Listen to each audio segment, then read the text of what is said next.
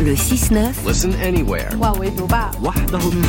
Sur France Inter. Géopolitique, bonjour Gallagher Fenwick. Bonjour. Ce matin Gallagher, vous nous dites euh, de prêter attention au groupe des Houthis, car ce qu'il se passe au large du Yémen nous concerne directement. Tirs de missiles, de drones kamikazes sur des navires en mer Rouge et déclarations menaçantes depuis plusieurs semaines. Les Houthis font beaucoup parler d'eux au nom de la solidarité avec les Palestiniens de Gaza.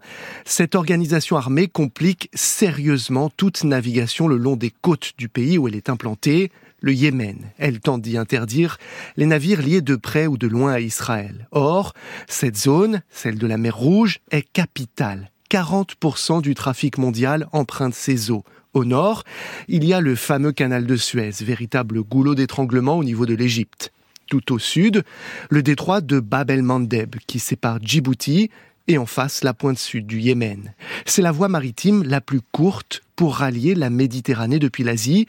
Sinon, il faut contourner l'Afrique cela ajoute des milliers de kilomètres au trajet et les coûts que cela suppose. La mer Rouge est un corridor stratégique de tous les dangers, entre les actes de piraterie occasionnels et désormais la menace des Houthis. Hier, des cargos y ont à nouveau été ciblés. Euh, d'où viennent-ils ces outils, Gallagher? C'est un groupe marion originaire du nord du Yémen, majoritairement chiite.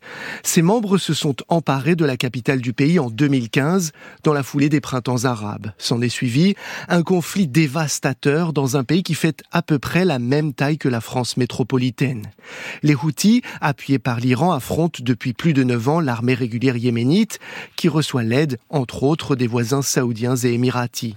Des millions de personnes ont été déplacées des centaines de milliers d'autres sont mortes, selon l'ONU qui, début 2023, décrivait la situation sur place comme la pire crise humanitaire au monde. Des pourparlers de paix progressent, mais les rebelles Houthis, qui contrôlent toujours un quart du pays, sont loin d'avoir déposé les armes. Et concrètement, Gallagher, personne ne peut mettre ces rebelles en échec Défendre ses intérêts face à un groupe qui utilise des moyens asymétriques est un défi majeur pour les armées conventionnelles de la France ou des États-Unis. Ces deux nations patrouillent dans la zone. Elles ont récemment dû intercepter des munitions tirées par les Houthis. La principale difficulté reste la gestion des coûts de ces interceptions. Certains des drones utilisés par les rebelles chiites valent parfois moins de 20 000 euros. Face à cette menace, les, les missiles tirés par les Françaises et les Américains valent en moyenne 1 million d'euros.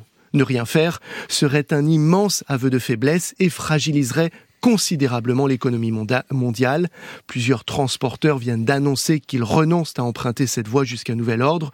Washington appelle à la formation d'une coalition pour aider à sécuriser ce passage. Téhéran, elle, fait planer la menace d'un conflit régional dans un Moyen-Orient déjà au bord de l'implosion. Merci Gallagher Fenwick, c'était géopolitique.